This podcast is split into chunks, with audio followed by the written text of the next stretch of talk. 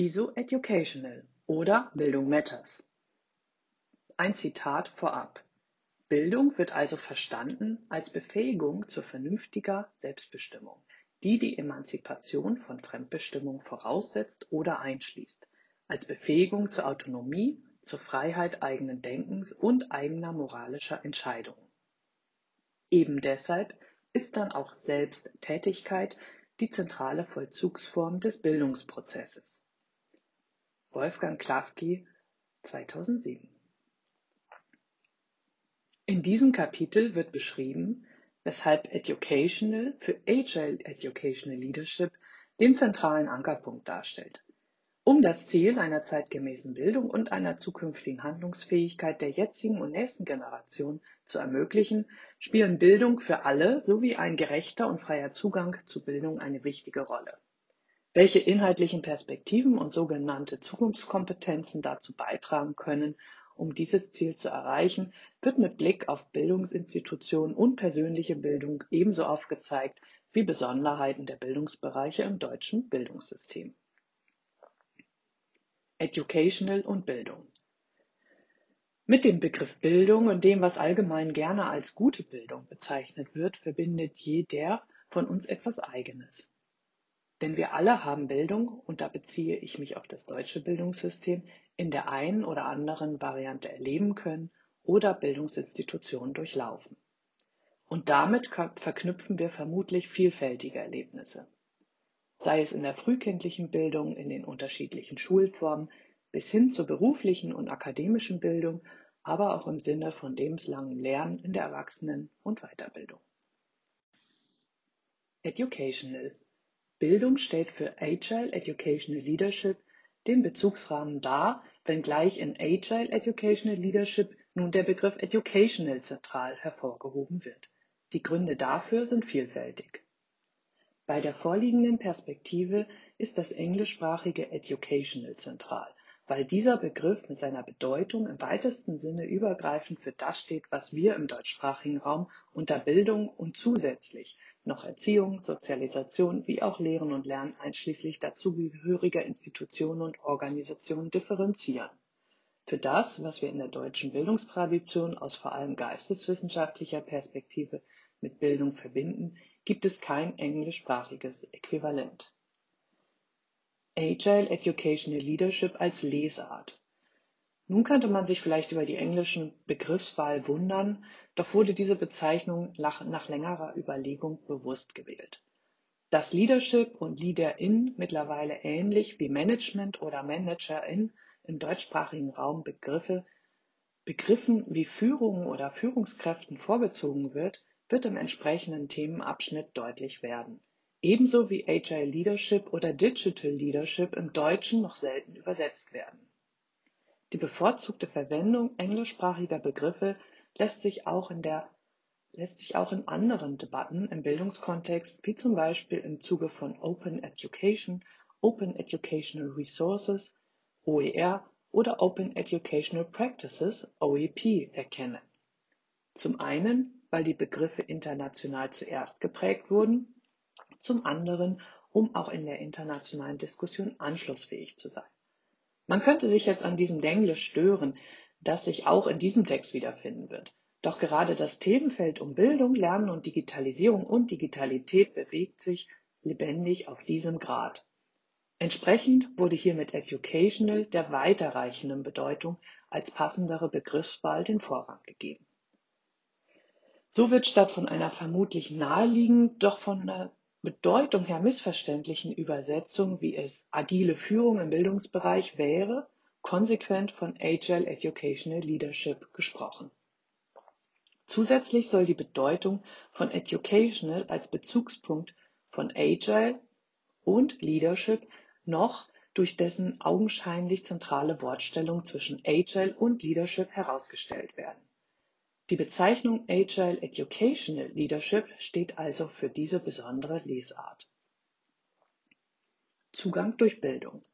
Zumeist verbinden gerade die, denen Bildung wichtig ist oder denen Bildung in einem Aneignungs- und Auseinandersetzungsprozess etwas Bedeutsames für den eigenen Weg mitgegeben hat, Bildung mit etwas Positivem.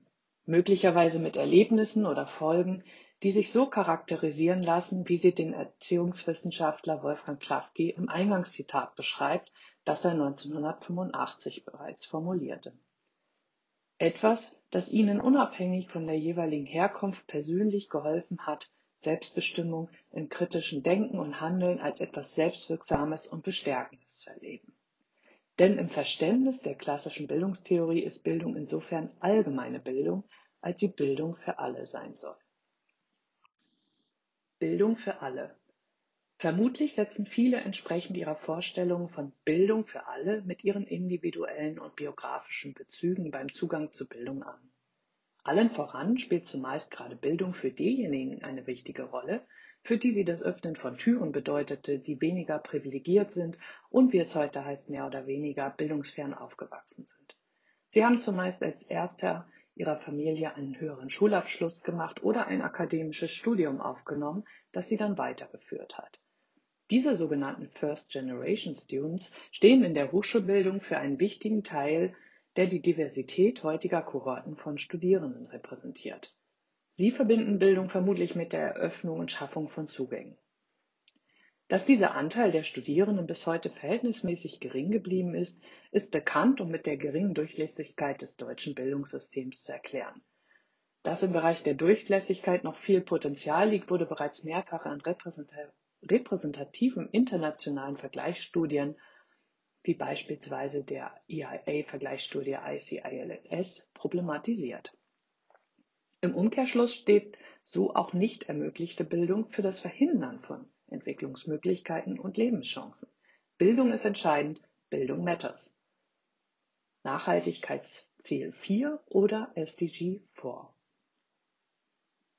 Die gesellschaftliche Bedeutung von Zugangsmöglichkeiten wird deutlicher, wenn man sich die derzeitigen 17 Ziele für die nachhaltige Entwicklung oder Sustainable Development Goals SDGs der Vereinten Nationen anschaut, auf deren Erreichung bis 2030 sich weltweit verständigt wurde.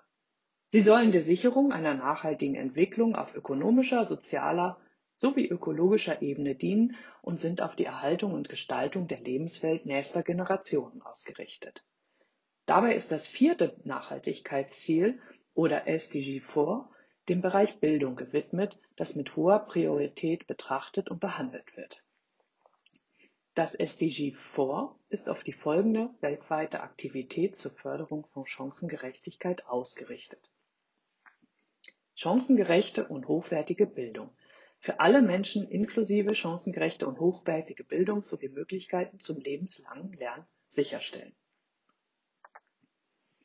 Agenda Bildung 2030 in Deutschland wird diese weltweite Bestrebung nach chancengerechter und hochwertiger Bildung von der deutschen UNESCO-Kommission unter dem Stichwort Agenda Bildung 2030 diskutiert und in der Umsetzung begleitet. Ein Blick auf den im EU-Vergleich verhältnismäßig geringen Anteil von Erwachsenen mit Abschluss im tertiären Bildungsbereich zeigt, dass Deutschland im Verhältnis zum EU-Durchschnitt noch Entwicklungspotenziale hat. Doch unbenommen dessen kann es bei Bildungszugängen und Bildungsgerechtigkeit im Sinne einer Bildung für alle nicht um weniger oder mehr, sondern immer nur um ein möglichst viel Gut und Besser gehen. Denn wir als Gesellschaft und besonders als Akteurinnen im Bildungsbereich tragen für die nächsten Generationen die Verantwortung, ihnen eine gute Bildung zu ermöglichen, die sie mit den Ungewissheiten, Ambiguitäten und dem stetigen Kulturwandel souverän umgehen lässt und in Zukunft handlungsfähig und in der Lage versetzt, nachhaltige Entscheidungen zu treffen und zukünftige Probleme lösen zu können. Zukünftige Handlungsfähigkeit ermöglichen. Nach über einem Jahr der Disruption im Bildungsbereich lässt sich beobachten, dass der Bildungsbereich, wie wir ihn bisher kennen, mit seinen Akteurinnen unter Krisenbedingungen offensichtlich nicht widerstandsfähig und flexibel genug ist. Mit welchem Modus ließe sich also Bildung unter diesen krisenhaften, aber auch zukünftig weiterhin wenig planbaren Rahmenbedingungen besser gestalten und eine zukunftsfähige Handlungsfähigkeit kultivieren? Herausforderung Ungewissheit. Ein Blick in die deutsche Tagespresse und öffentliche Debatte im Netz genügt, um sich ein Bild von den widersprüchlichen Meinungen über die nächsten sinnvollen Schritte, zum Beispiel öffnen versus schließen, zu verschaffen. sich gegenläufiger und mitunter aufgeladener Position, wie zum Beispiel Präsenz versus Online, zu vergewissern oder ein Bild ernüchterter AkteurInnen, zum Beispiel Pflichterfüllung versus Selbsteinschätzung, zu erlangen, um nur einige Facetten aufzuzeigen.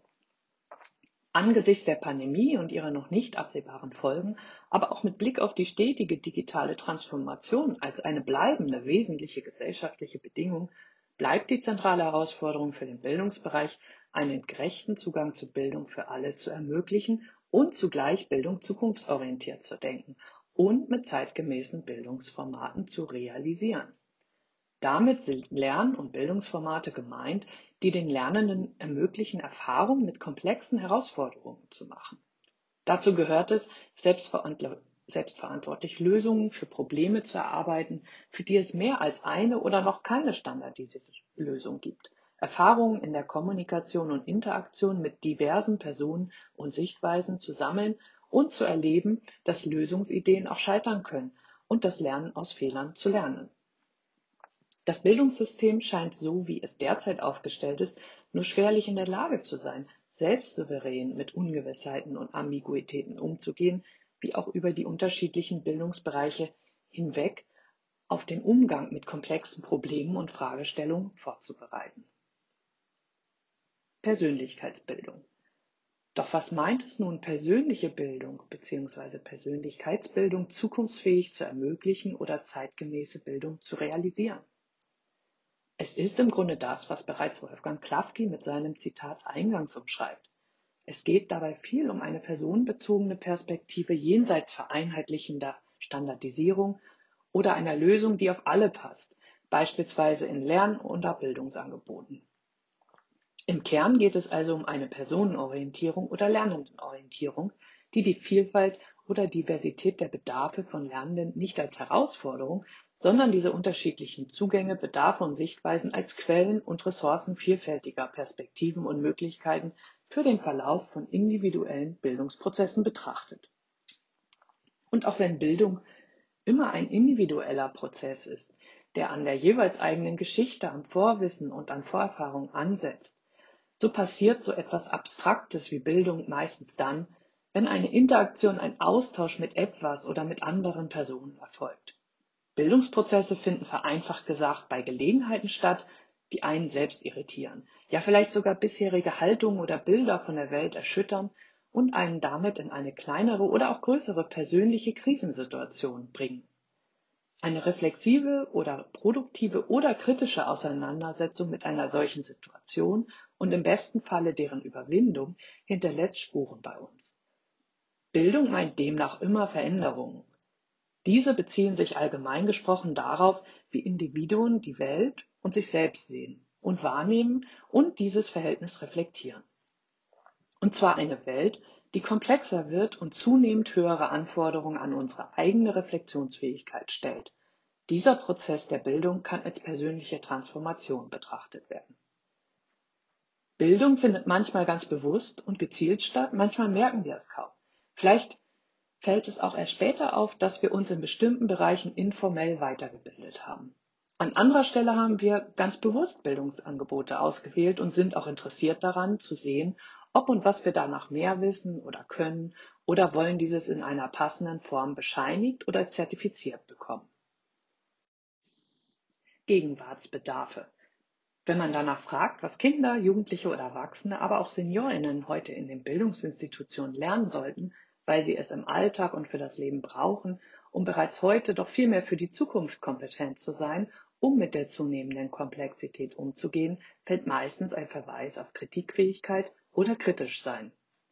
Mit dem Verweis auf die gegenwärtige Digitalisierung und digitale Transformation werden häufig Anmerkungen in Richtung Medienkompetenz einschließlich veränderter Kommunikationskompetenz oder digitaler Kompetenz gegeben nicht selten in Verbindung mit dem wichtigen Hinweis darauf, wie bedeutsam weiterhin eine direkte Kommunikation und das Miteinander sei oder ganz allgemein die Rolle von persönlichen Beziehungen als sozialer Kit.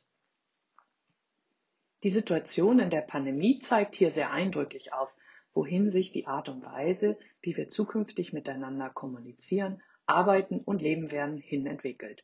Wie viele von uns sind mittlerweile in der Lage, Auch über ihr Smartphone, ein Tablet oder den Computer an einer Videokonferenz mit einer oder mehreren Personen teilzunehmen oder nutzen selbstverständlich Messenger-Dienste, statt langer E-Mails zu schreiben.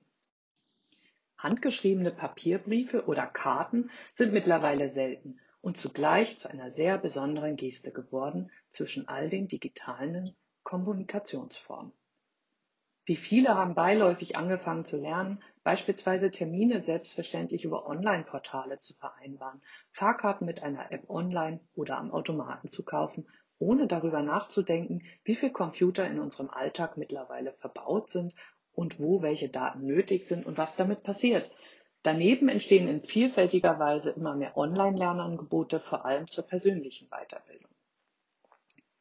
Zugleich liegen neben der Digitalisierung, wie sie auch von den bereits genannten 17 SDGs adressiert werden, weitere große Aufgaben vor uns, wie der demografische Wandel oder der Klimawandel und damit die Frage danach, wie wir zukünftig leben wollen und was wir dafür gelernt haben sollten. Oder anders formuliert, wie können wir uns heute möglichst gut auf eine Zukunft vorbereiten, die wir heute nur erahnen können.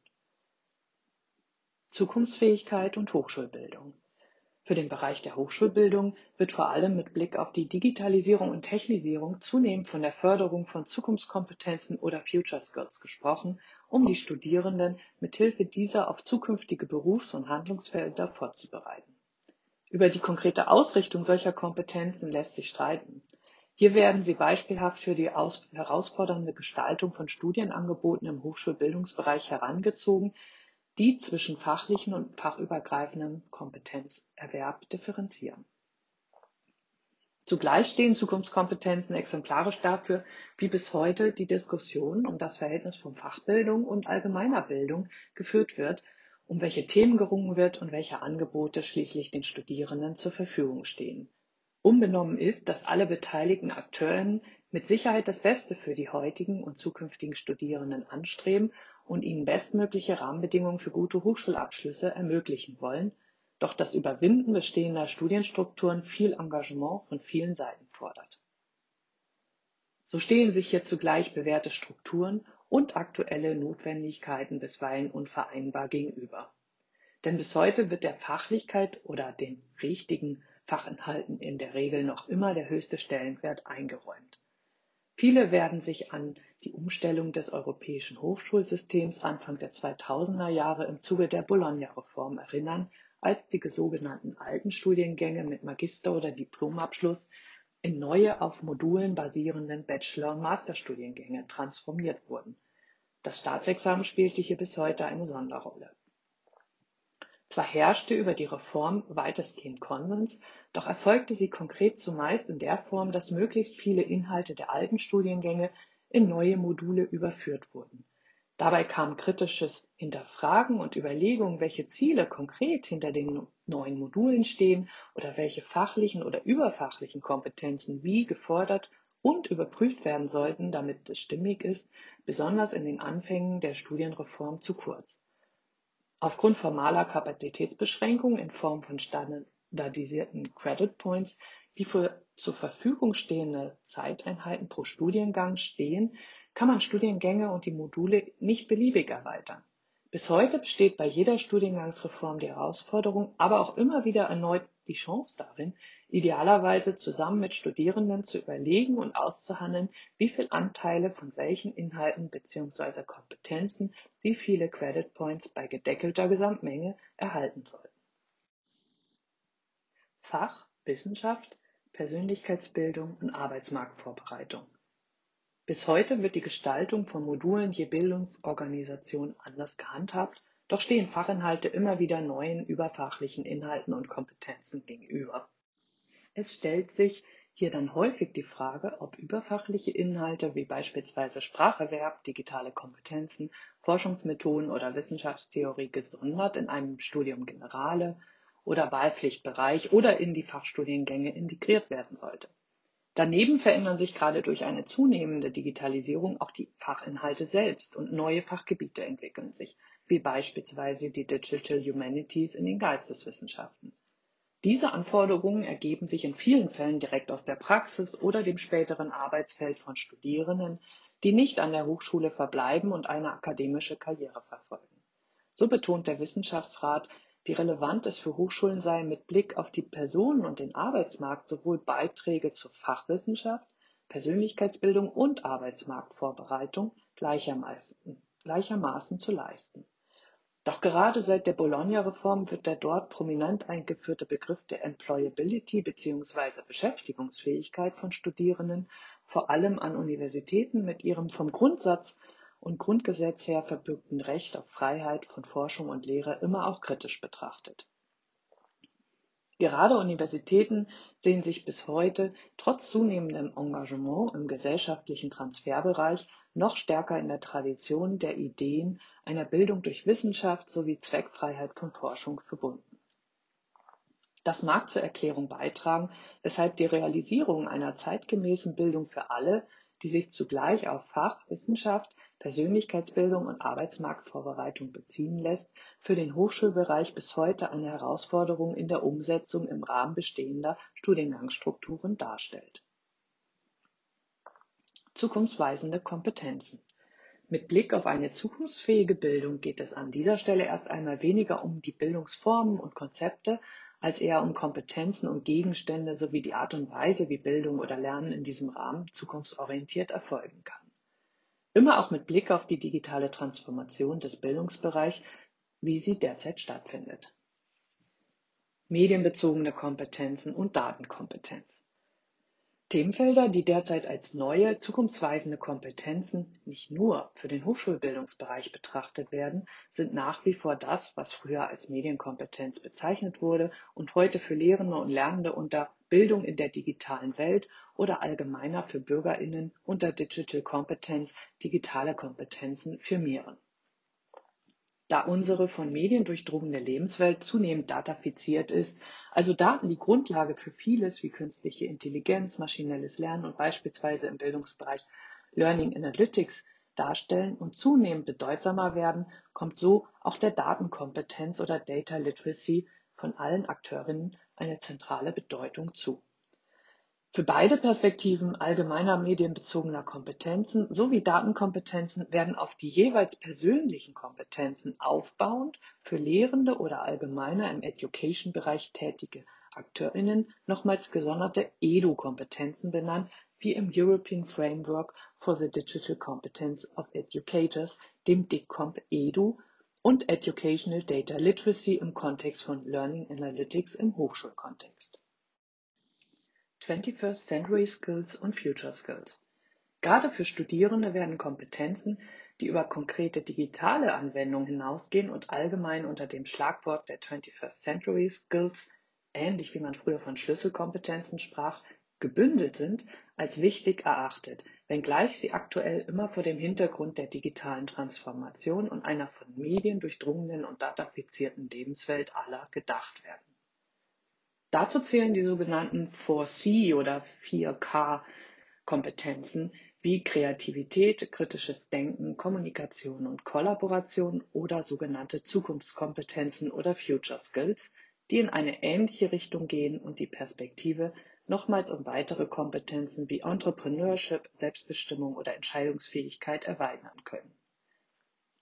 Seit einigen Jahren wird viel über diese Kompetenzfelder geschrieben und gesprochen und vor allem überlegt, wie und wo sich diese aber äh, über einzelne Lehrende oder Studiengänge hinaus, die das bereits exemplarisch und vorbildhaft für sich übernommen haben, systematisch in die Hochschullehre integrieren lassen.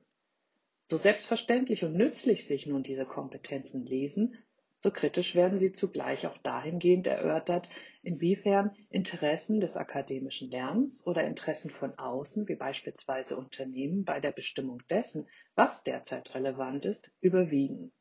Und so stehen sich hier neben Fachlichkeit und Überfachlichkeit auch verschiedene Interessen gegenüber. Integration. Unbenommen dessen liegt die Herausforderung für überfachliche Kompetenzen immer noch in der systematischen und verpflichtenden Implementierung solcher Angebote in den Lernangeboten der Hochschulen, und zwar in einer Art und Weise, die den Studierenden auch verdeutlicht, dass hier eine hohe Relevanz für die Inhalte gesehen wird und kein optionales Programm, das die Fachinhalte möglichst nicht aus dem Takt bringen solle. Je nach Hochschulprofil gehört insofern ein Studium Generale oder ein sinngemäßes Studienangebot mit anderen Bezeichnungen seit Jahren zum Standard oder es wird noch um den Ort, die Taktung und den Anteil am Gesamtstudium gerungen. Dass überfachliche Studienangebote heute noch als Profilierungsmerkmal für Hochschulen zählen, sagt dabei viel über den Stand der Diskussion insgesamt aus und zeigt auf, dass für eine entsprechende Angebotsentwicklung in der Lehre noch Bedarfe vorliegen. Ein souveränes sowohl als auch von Fachwissenschaft, Persönlichkeitsbildung und Arbeitsmarktvorbereitung unter Einbezug aller Interessen kann hier zielführend sein. 21st Century Skills und Bildung.